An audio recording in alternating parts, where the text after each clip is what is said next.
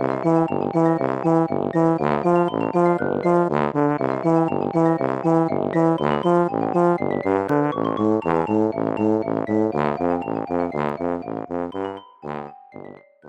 家好，我是帅帅。大家好，我是高高。欢迎收听你的宅友已上线，A.K.A. 台湾 JoJo 第一品牌，简称台啾。今天又是久违的台啾单元，没有错，因为 JoJo 的奇妙冒险漫画第六部、动画第五部《石之海》终于在二零二一年十二月一号 Netflix 全球同步上架，而且好消息是它一次上架十二集，不用等周更，真的是非常的感人。不过也因为真的太好追了，一次看完，所以现在我等在一个。非常纠结之处，实在是让人非常的挂心。嗯，这十二集一出来，真的大家都疯了，一个大礼包，然后大家就在讲说，周末一次就要追完这样子。确实是哎，因为它节奏就是很快，一下子那个十二集就咻。看完了，而且我啊，我在二零二零入坑 JoJo 以后，其实我都是在看以前，甚至是超多年前的动画跟漫画。石之海是第一次我跟 JoJo 的作品活在同一个时间轴，而且是一步一步的追踪，一切的时间点都还记得很清楚。我像二零二一年四月四号大乔生日那一天，他宣布石之海动画化嘛，然后再来是他有一个记者会说，诶声优确认有一个声优活动，然后动画的首张视觉图释出，确定上架时间，还有 OP 释出，就每一步都是紧密的跟着，然后而且是兴奋到不行，真的。所以我们决定，虽然我们目前只有到十二集，但我们还是先录一集来闲聊，还有分享到目前为止的心得。不免俗的，先来简介一下剧情。这一部呢，它就是延续我乔斯达家族的血脉，主角是三代 JoJo 空调陈太郎的女儿，叫做空调徐伦，作为主角的故事。那徐伦她作为六代目的 JoJo，也是这个 JoJo 宇宙里面第一次以女性角色作为主角的故事。而且因为某某些因素，徐伦就是被陷害，以谋杀的罪名判刑了十五年，监禁在佛罗里达州一个名叫水族馆的州立监狱里面。那也因为是收监在女子监狱嘛，所以除了主角徐伦之外啊，他另外结交的伙伴艾梅斯，还有他前期碰到的对手，大多是女性，算是一部女力爆发的作品吧。而且在一开始的时候，徐伦他妈就委托律师送一些东西来给徐伦嘛，那里面有一个像是项链坠饰的东西，打开以后有。年轻的承太郎，还有他的前妻当年的合照，还有如果你有看过《黄金之风》的话，就会知道那个剑弓箭的剑的碎片，这个是承太郎他交代徐伦他妈，如果未来女儿遇到麻烦的时候要交给他的东西。拿到了之后，徐伦就把拿开来看吧，把那个很奇怪的碎片拿起来看的时候，手指就大爆血。在那之后，徐伦不知道为什么就可以听到很远的声音啊，然后身上也可以射出线，渐渐的他就知道说，其实这好像是一个能力，那也学着去控制使用，这就是。徐伦这一部的主角，他替身能力觉醒的经过，其实也是他能够在险恶的监狱环境生存下一个非常重要的原因。没错，爸爸真的很有先见之明。对，那我们在进行之前呢，刚才有讲到陈太郎与他的前妻，我在看的时候，而且那个是有画面的，它就有点像是那种老派的打开来里面有一个照片的那一种追视。我那时候看到的时候就想说，狗狗看到的心情不知道如何，一个仇人相见分外眼红吗？那个不是徐伦小时候少女时代的照片吗？不是，只是妇女照吧。没有啊，我就觉得这个只是一个行路吧，他们看起来一点感情都没有啊，很像在拍封面照的伙伴而已啊，看起来超 low 的，看起来像是购物频道，而且是那种五十五十几台的那一种，穿上一些很 low 的商品，然后两个模特也很厌世的在摆出一些 pose。总之他们都分手了，我觉得就是没缘没分。我觉得就是以一个知道 Gogo 本人的人来说，我敢说你任何地方都比他好。是，谢谢谢谢。其实我刚刚心里的话也是，我哪一点比不上这个女的？好，太好了，这边没有抽你的心结，那我们就可以继续讲下去。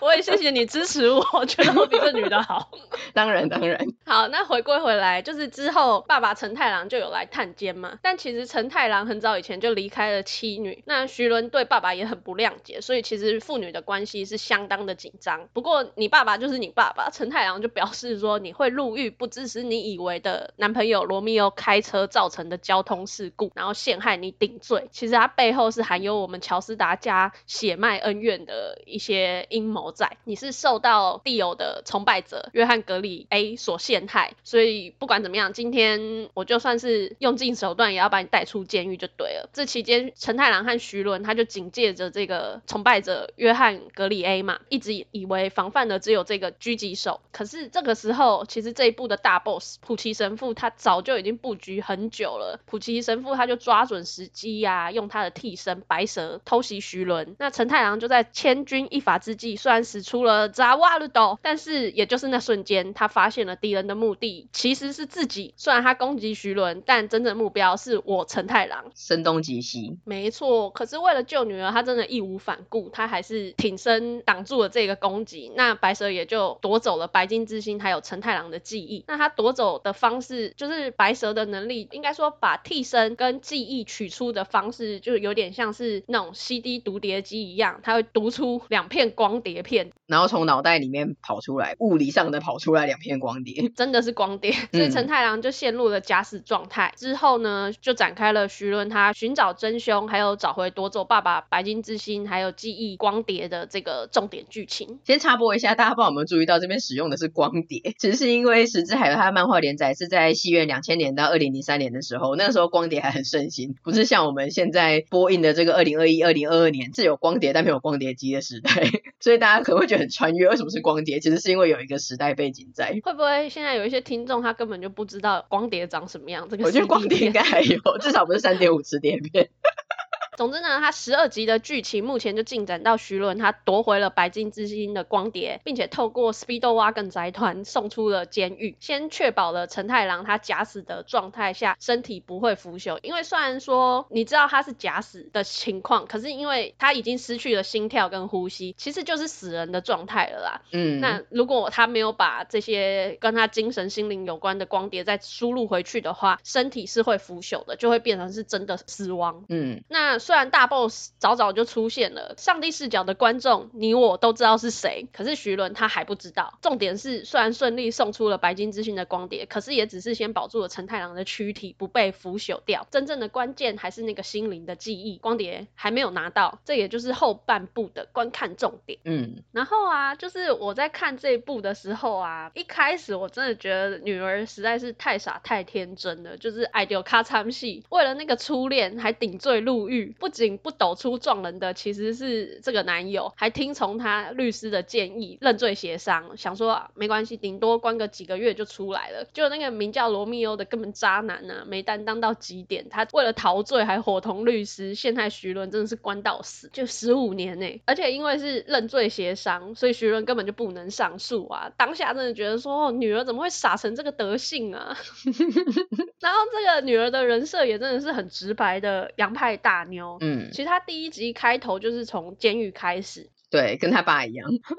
致敬。这父女真的是很像。第三部跟第六部的开头都是从监狱开始，可是爸爸就是比较冷静，他在监狱里面过得很惬意，在那边看书，透过白金之心取得一些物资。但徐伦就不是，徐伦这时候就崩溃鬼叫，就是说他什么一早起来神志不清，突然不知道为什么 来了感觉就自慰，还被守卫看到。当时我就一阵冲击，我想说。What？真的没问题吗？是我看错了吗？还是我听错什么了吗？就真的很冲击耶！我当年看漫画的时候也很冲击，而且我觉得说出我乔氏大家族世世代代都是绅士的大乔，那个时候应该已经哭晕在厕所了吧？真的想说，我这个后代子孙怎么？这不只是动画的一开头，其实它也真的是漫画的第一话。然后那个时候在宣布动画化的时候，也蛮多看过漫画的人都有在讨论说这段要怎么改编，那会不会有审核的问题？但我觉得。应该是荒木老师他在漫画技法中的一鸣惊人法吧，因为他其实有一个他的漫画书，他会说，呃，你要怎么样去吸引注意力很不集中，然后吸引力太多的读者继续看下去，所以他应该是故意这样，哇，一开始就在监狱呢，哎，怎么还做这种事情，然后来让大家对这个角色有好奇。其实后来我们徐伦都是个好女孩，她没有在做任何让人觉得她有点奇怪的事情，请大家放心，大家不要用奇怪的眼光看他，我确定，因为后来他跟天气预报一起陷入了无重力的状态，就。很想上厕所，嗯、那一段我也是很震惊。这生理需求有什么好震惊的？人有三级啊，不然呢？他因为他就跟天气预报就说，哦，我我这个时候真的很想上厕所，然后天气预报就回应他说说你就直接上啊，我刚刚已经上过了，然后画面就带到那个漂浮的议题，当下我的表情跟徐伦一样，就是下巴掉下来，然后徐伦就表示说，为什么要跟你这个钢铁直男讨论这件事情，就确切的感受到第六部的尺度真的好像蛮开的。因为 Netflix 的分级是把它归在十六加，哇，这么高哦，而且它有那些标示嘛，啊，我我知道什么有自杀镜头，什么情色暴力什么，对不对？对对对，它有帮它标示暴力、性暴力、自杀，所以它的分级是十六加。但我觉得这边是还好啦，因为后来还会解释说为什么他忽然想尿急，而且人本来就是有时候在高速公路塞车啊，或是 看电影看太长，本来就是会尿急，他也是有好好的说出说他现在有这个紧急状况该怎么办，这蛮生活化的啊，人也不是整天就不用吃饭，不用上厕所，只要打替身能力战斗就好了。可是天气预报这个傻直男真的是比较那个，就是哦，我刚刚上过了，那你就直接上，我会用云帮你吸一吸。就是有一点，两个才刚认识，是不是有点太亲密？可是我还蛮喜欢天气预报的，因为天气预报它设定是是失去记忆，然后他讲话会很小声，就要靠超近的，就靠超近是物理上真的靠超近，对，会感受到他体温的那一种这 真的很夸张，感觉很故意很言小。然后我记得有一段就是他们要追那个敌人，天气预报就要利用徐伦那时候被攻击了，所以徐伦他碰到的物体就会处于一种无重力的状态，于、嗯、是他就一把很强势的搂住徐伦的腰，然后就用俄语说：“只要你碰到的物体就会失去重力吧。”那就用自己的替身能力搂着徐伦直线的飞去追击。那个当下我就变成周杰伦，就想说：“哎呦，霸气哟，画面美哦。”对，真是飞耶，就忽然变成温柔超人之类的。虽然刚刚在讲他跟徐伦讨论这个小便的话题，完全显示他就是一个钢铁直男的个性嘛。嗯。可是他也真的是很知识渊博哎，就是他解释了一堆无重力状态下会因为血液冲到头顶造成压力，所以身体会自然产生机制，透过尿液排出毒素，叭叭叭叭叭之类的。就当下两个冲击，第一个是尿液漂浮的画面，还有这个理科男的教室。想说这个时候你解释什么原理啊？这样。对。而且他就这样子很冷静的在解释，他没有表情嘛，你知道，就觉得很好笑那个反差感。可是他也是真的是一路奋战到最后，为了徐伦这个刚认识的小女生，血战到不行，甚至他有牺牲自我的准备。哎，我就很喜欢他，真的是充分的展现骑士精神。对，我们之前不是有提过有一部作品叫做《辉夜姬想让人告白》吗？然后我觉得天气预报让人想告白。我觉得网络上很多人都为他心动跟感动到不行呢，就简直是要。成为这一部的真男主的气势，他不是吗？让我们继续看下去。他除了失忆，还有寡言这个五口的设定，好像有点萌系的设定，再加上骑士精神以外，我觉得他的外形跟替身能力也很潮啊。那个穿那个紧身衣，这样身材很好，然后戴着一个很很酷的毛帽，那个帽子超可爱的。而且他用仅存的空气做成太空衣，超可爱。最感动的应该是最后，他把自己最后的氧气给徐伦，那边真的是超感人的，跟西莎给二乔一样，就是收下我最后的氧气吧，收下我最后的氧气吧。对啊，那边真的是很危急的状态，而且这样一陷入真空状态，你的血管就会燃烧，脸会爆掉那样，但他还是把最后的氧气给刚认识的这个女孩，真的是很感动。我觉得这一段呢，就算是我一个看过完整的石之海漫画的人，我也觉得这一站是个印象很深的记忆点，对吧？真的很好看诶。然后另外，我觉得陈太郎探监那一段啊，可以说是十二集里面第一个高潮，因为那一段主要就是说明了徐伦入狱，他不单只是因为为爱蠢过头，实际上是因为有心人的陷害嘛。嗯。然后父女女俩对战。约翰格里还有普奇神父那段也真的是非常的精彩诶，他受到了替身攻击，陷入梦境和现实分不清的状况。当下我觉得根本就是全面启动啊！你需要一个陀螺，确定你现在是在现实还是梦境？真的，小男孩给他应该是要给他一个陀螺，不是给他一块骨头才对。但我也觉得这边真的是要帮我徐伦澄清一下，因为一开始讲说就是为爱冲昏头啦、入狱啦，然后就是我觉得好像有一点在黑他。可是他虽然可能真的是有一点太傻、太年轻、世人不清，但重点是他对抗的势力太强大、太黑暗了，就有点像是少林足球一样，裁判、球证、旁证都是我的人，你怎么跟我斗？就算他没有呃要帮他男友护航啦、背黑锅啦，或是怎么样的，无论如何，反正他终究会被弄进监狱里面，因为他就是处心积虑要这样子弄他。其实有点像是他的那个象征，还有。他那个蝴蝶刺青，它就像是一只蝴蝶一样，然后在敌人蜘蛛织的网或者蛇已经被蛇盯上了，他根本就逃不掉。他逃得过这次，他也逃不过下一次。不过这段战斗真的很精彩，它好像有三段。一开始他跟陈太郎探监那一段的多年后的相遇是现实，那不知不觉转场就忽然进入梦境，但不自知，而且还有梦中梦，就真的像全面启动一样，那种第二层、第三层，最后想尽办法才回到现实之中。他又不能像炭治郎一样一直自杀，因为他完全不知道我现在到底是真的还是假的。我有想到那一个。然后虽然知道说这一集的主角是徐伦呐，可是我真的不想看到陈太郎身陷险境哎，就是被狙击还有夺走白心之心跟记忆的那个时候啊，一动也不动的陈太郎看的真的太令人难过了吧！我当下真的以为他死了而发出悲鸣诶。对，连我都承太郎真的死了吗？对，那个画面又用特写，然后陈太郎那个木兰的脸，那个镜头很经典，一个横向的，然后两个光碟物理的从他的脑门跟脸中这样横向的出来，然后他就还跟徐伦说：“你先去。”你赶快去，我随后就会到。那就是在利奇呀，完全就是利奇，他不会到了。对，我那时候想说，他背面全部都是血，那个出血量他是要怎么到了？他只是想要叫他赶快离开。对，他只是想要说你走，你走，他只是一心只想要徐伦走而已。嗯，哦，我都想要亲自去救陈太郎了。那个偷走白金之心，你应该想说徐伦不要拖拖拉拉的。对，你想要穿书跟穿屏进去？对，现在是在那边跟那个什么 FF 玩传接球的时候吗？他那一段，他最后反正他们前面有一些妇女都一直没有讲开嘛，然后陈太郎又是反正也是不太会解释的人，然后徐伦就多年来一直觉得说他爸这样子抛下他，但他最后就是有讲出那一句说我一直很重视你，直接用他的生命还有行动去展现他飞身奋不顾身的去救他，所以徐伦我觉得他在这一段有一个很大的认知跟精神成长。动画你看不有没有感觉，但我觉得漫画真的有一个差别，就前面就是有一个有点康康的少女啊，那她想办法自保啊，但是也是那样子像一般人一样。这个时候还没有真的感觉到他是我乔斯达家族的人，可是经历了这个大事件，再加上他后来有讲到说，我现在人生最重要的事情，不管我变得怎么样，我就是要救我爸。他的那个意志力啊，跟精神面完全就是成长哎、有一开始就真的很锵嘛，但是后来他其实中间有一个小男孩，就是躲在监狱里面生活的那个小男孩，一直在帮助徐伦，给他一些资讯啊什么的。那也就是在那个探监那一段，徐伦本来可以逃开，但他想说不行，那个小男孩现在要被。攻击了，所以他要回去救他，要帮助他。也因为他这个作为啦，就渐渐的有展露出乔斯达家血脉正直、善良、正义的这种行为。有你，你一直看下去，他是一个成长型的主角，他会一直成长，一直成长。石之海的漫画，我我是在一年多前看过一次，然后我觉得现在的记忆有点微妙，就是又又清楚又模糊的。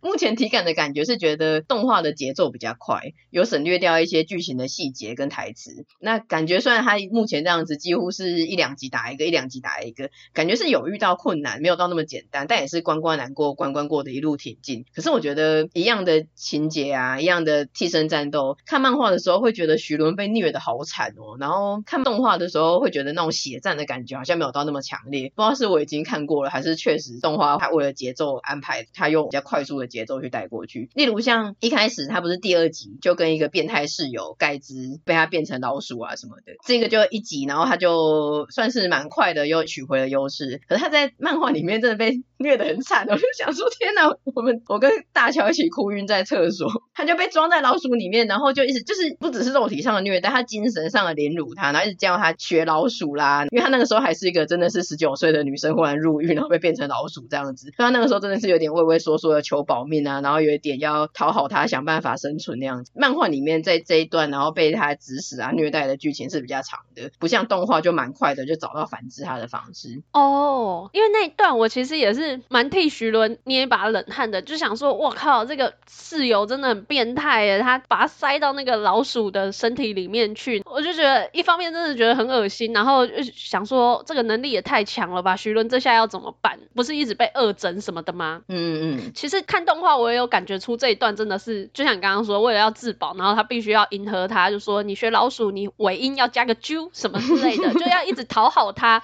除了讨好他之外，因为他还下指令叫他去查探路线啊什么的，那中间遇到的一些过程啊，一些险境，其实都蛮险象环生的。对对对，那个刺激的感觉在漫画里面很强烈。例如很多不只是被那个变态室友虐待，他真的就是快要被卫警发现啊，或是在栅栏边踩着身体变大卡在中间那种的，在漫画里面都会描述的更紧张、更详细。还有包括那个讨债人玛丽莲曼森的传接球一百次啊，我觉得动画里面也算是刺激，就是忽然传到一半，警卫就说：“哎，游戏时间停。”出乎意料之外，竟然是被第三者强制停止。漫画里面这段蛮长，这一段也是很精彩，我觉得很妙，就是监狱里面的一些小小的日常，好像传接球啦，然后室友啦什么的。那他就是因为在监狱这种很容易被射杀，还有险象环生的环境里面，把日常的战斗变得很紧张。这根本就是机智的牢房生活啊！是哎、欸，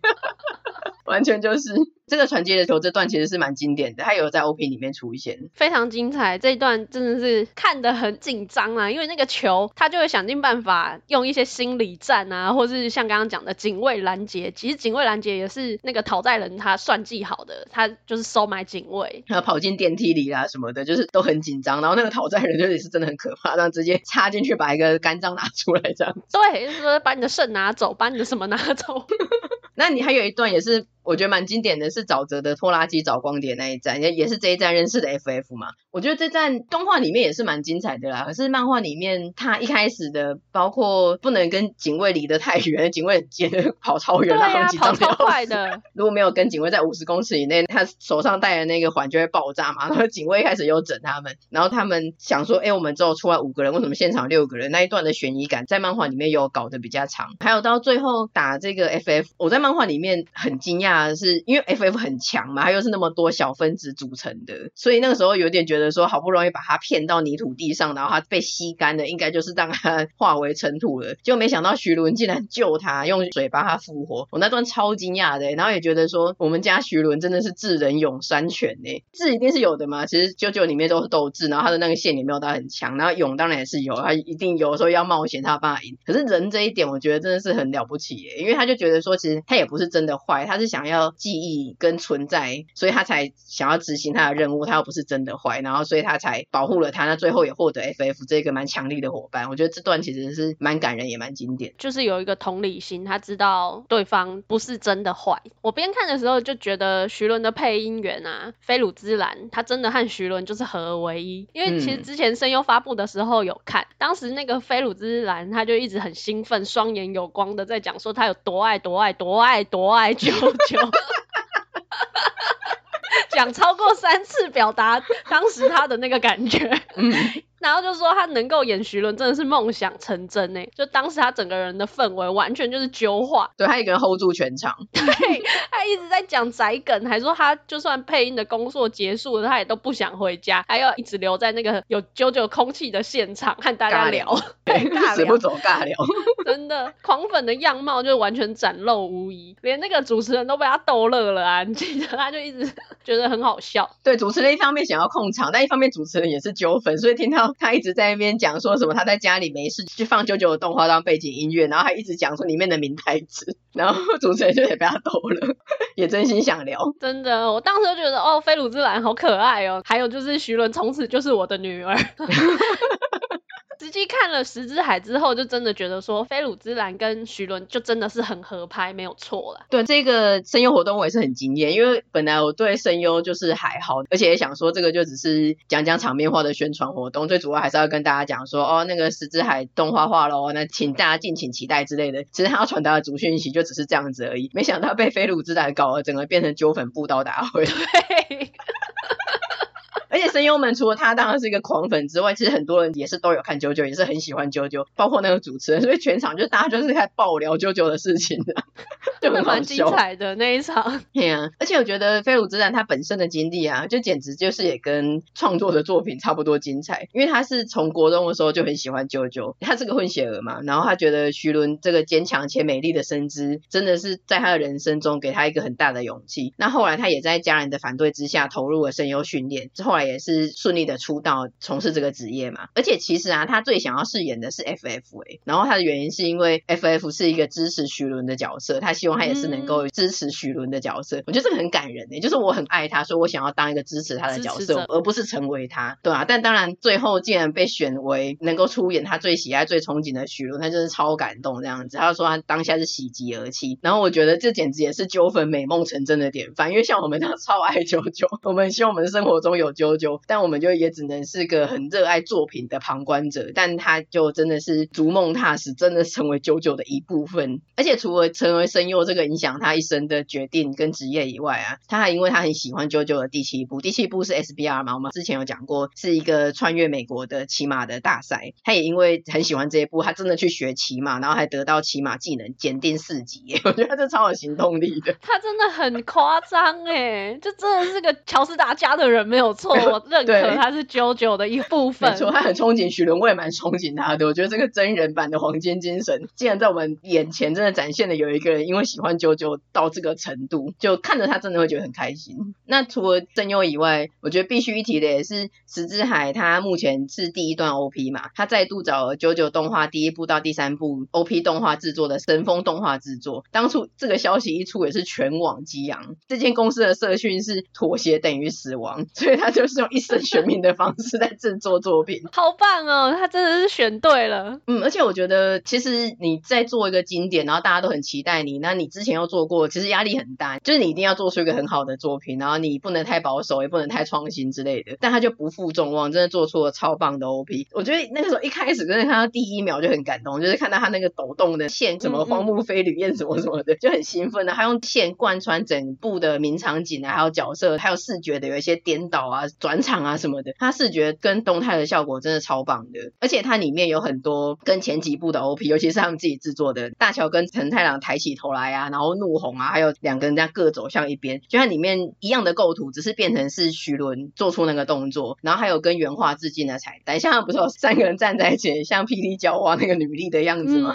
那就是某一集的还是某一回的封面之类的，就是它很多，你没有看漫画原著，或是你没有看前几部，你就会觉得说。也很自然啊，就是一个很漂亮、很流畅的 OP。但是你知道的话，你就会发现说，哇，这个都是彩蛋，都是致敬的，超强，他埋了超多梗在里面的，超多细节的，真的是每一幕都舍不得错过，超厉害的。而且我也很期待他会不会之后，因为现在是一到十二集嘛，那九九至少都会有两个 OP 吧。我也很期待他第二个会长什么样子，真是各种期待。然后再来是他的歌曲啊，他也是有一个原创歌曲，是跟标题一样的，叫 Stone Ocean，而且他也是首次是由女性演唱人演唱。的那个也是蛮活泼的，就是越听会越喜欢这样子。对，这首歌也真的是蛮好听的。嗯，然后你说到 Stone Ocean 啊，Stone Ocean 就是石之海嘛，中文翻译。嗯、我在看的时候一直有一个小疑问，就是徐伦的替身名字，他的中文字幕就是写石之海，可是其实我听他日文喊的时候是喊 Stone Free，我就一直想说，哎，为什么不是念 Stone Ocean，或是字幕打石之自由之类的，是有什么其他的含义吗？查了之后才知道说，哦，原来是因为做。作者荒木飞吕彦老师，他从第四部的漫画开始，他就是会把他喜欢的西洋摇滚乐团的名字啊，或是歌曲啊，拿来做某一个替身角色的命名。可是这其实在美国或是某些国家是有版权问题的。嗯，那 Netflix 他就为了要配合当地的法律，所以就把这些替身的名字一一的改名。所以实际上漫画的替身名字好像真的叫十之自由，是吗？十之自由啊，他为了要打破监狱这个石头构成的环境，他要获得自由，所以叫实质自由。我看好像其他像艾美斯的替身是 Kiss 亲吻嘛，国外的英文字幕好像是改成什么 Smack。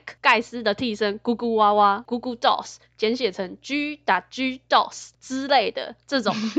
对。可是这两个好像对我们的中文字幕没有影响，我是没有特别注意到，但有查到说这两个好像也是国外的英文字幕是有被改名的。这个在动画推出之后也真的是造成蛮多讨论的，尤其是主角的替身。这个这么重要的东西，大家都知道他的替身十之自由，那大家都在说什么十之海？而且因为 Netflix 的很多大家诟病翻译很差嘛，所以大家想说，呃，Netflix 翻译给我乱翻这样子，一开始都激动。那后来查了之后才发现说，哎，其实真的是因为全球上映的版权的问题。它、嗯、还有很多我觉得之后会出现更多。例如说，它里面漫画里面有讲到一段是艾梅斯刚替身能力觉醒的时候，他就想说他脑袋是不是有问题，他就开始在回想一些记忆，然后他就说，米老鼠的生日是几月几号？但是在动画里面，他就把它改成 Bugs Bunny，就是那个兔宝宝的生日，因为他们的版权有兔宝宝，但是没有迪士尼，所以他要把米老鼠改成兔宝宝。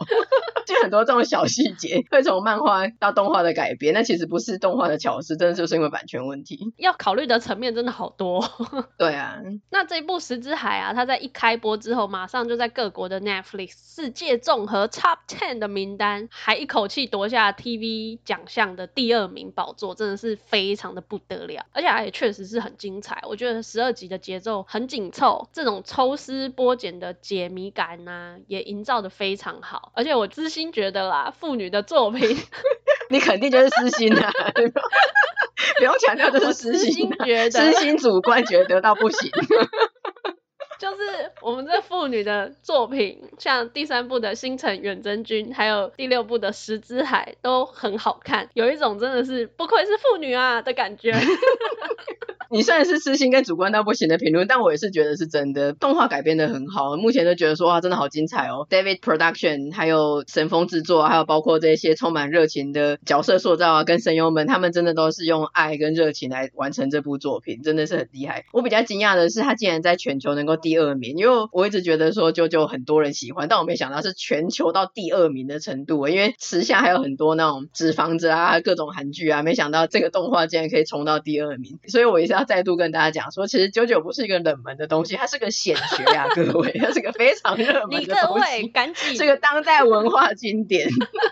它不是我们这些小众在自嗨，你各位真的要记得这一点。总之，一口气看完十二集，非常的过瘾。可是因为我也没有想到陈太郎会陷入困境，在 JoJo 这一部作品里面，我是动画派的，所以我现在完全不知道后面会怎么发展，搞得我现在超级焦虑的，想赶快看到后半段。对。可是你知道吗？目前的消息指向好像都是说要到二零二二年四月才会公开下半季，或三月。依他们过去的每一个阶段公布的讯息的时间点是四个月，四个月为一个区间，有人在统计。所以有可能真的会落到春季才会公开，我真的是非常想要赶快看到，好担心哦，不然我真的自己去取回他的记忆光碟好了。好，我们四个月后再见。然后就发现，天哪，我一年前看的漫画剧情竟然被改动了，出现了一个新角色。这个不知道啦，但我们录音目前的当下都还是谣言，然后也完全官方都没有出来讲话，然后我真的是很惊讶，因为我本来一直以为是他其实已经做好了，只是他十二月一号他就是一开始马上先上一到十二集，嗯，但接下来陆续的是每周上一集或是每周上两集，大概是这种节奏。没想到他既然上完了十二集之后，他就是过了一个礼拜，他就没有再上第十三集，然后官方也都完全没有出来讲接下来的计划，这些都是后来大家自己上网去查，还有一些推测的结果，然后我就真的很傻眼。如果真的一等等又过到三个月、四个月，真的是会非常的傻眼。对啊，所以也不知道是不是要推荐你各位现在就来看这十二集，因为然后、啊、我觉得是啊，不然我们录这集干嘛？可是如果大家跟我一样是动画派的，就会很焦虑啊。还是你们没有像我一样这么热爱陈太郎？没有，我觉得其实这个原因是因为第一个，我们要赶快跟大家讲说《十之海》上了，那你赶快来看这十二集。那再来是它真的没有上，等到三四月，那你在这三四个月内，你赶快补齐前面的一到五部。嗯，这个时间让你补齐 JoJo 的前面一到五部，不是超棒的吗？真的哎，尤其是第三部《星辰远征军》，就是不尝试的推荐大家。又在主观乱入，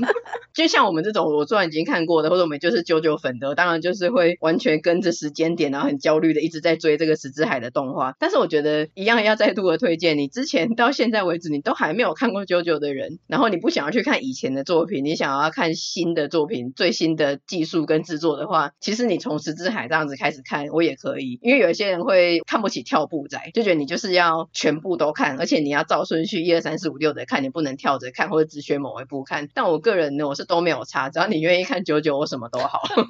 你看个一集两集也好，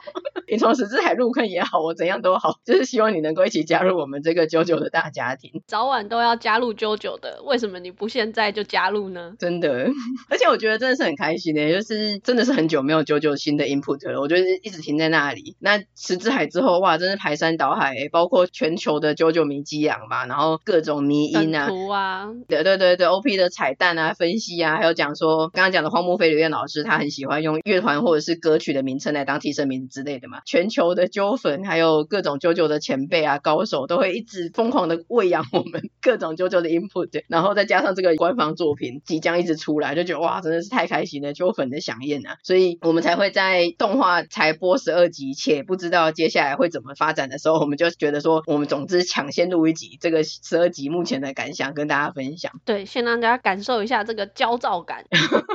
就是不能只有我焦虑。我们就在跟大家分享这个作品，之后你要跟大家分享焦躁感。啊，我搞错了是吗？所以就是这样子，希望还没入坑的你，或者是还没有看《十之海》动画的你，赶快加入。真心推荐大家一起来看这部好作品哦。嗯，我们现在先录了《十之海》的上半集嘛，但我们会不会录下半集？或者是什么时候录，还有它的动画什么时候上线呢？这些说真的都还在混沌之中。反正这些呢，随着时间就会揭晓。嗯，那我们今天的节目就到这边。喜欢我们的内容的话，请将我们的节目推荐给你的亲友，让地方上的宅友能够被更多的人听到。也请订阅我们的各大 Podcast 收听平台，Facebook 还有 IG。如果你有什么想说的话，或是想跟我们分享的讯息，也欢迎随时私讯给我们。那也请在 Apple Podcast 给我们五星的评价哦。那就下次见啦，拜拜。下次见，拜拜。Bye.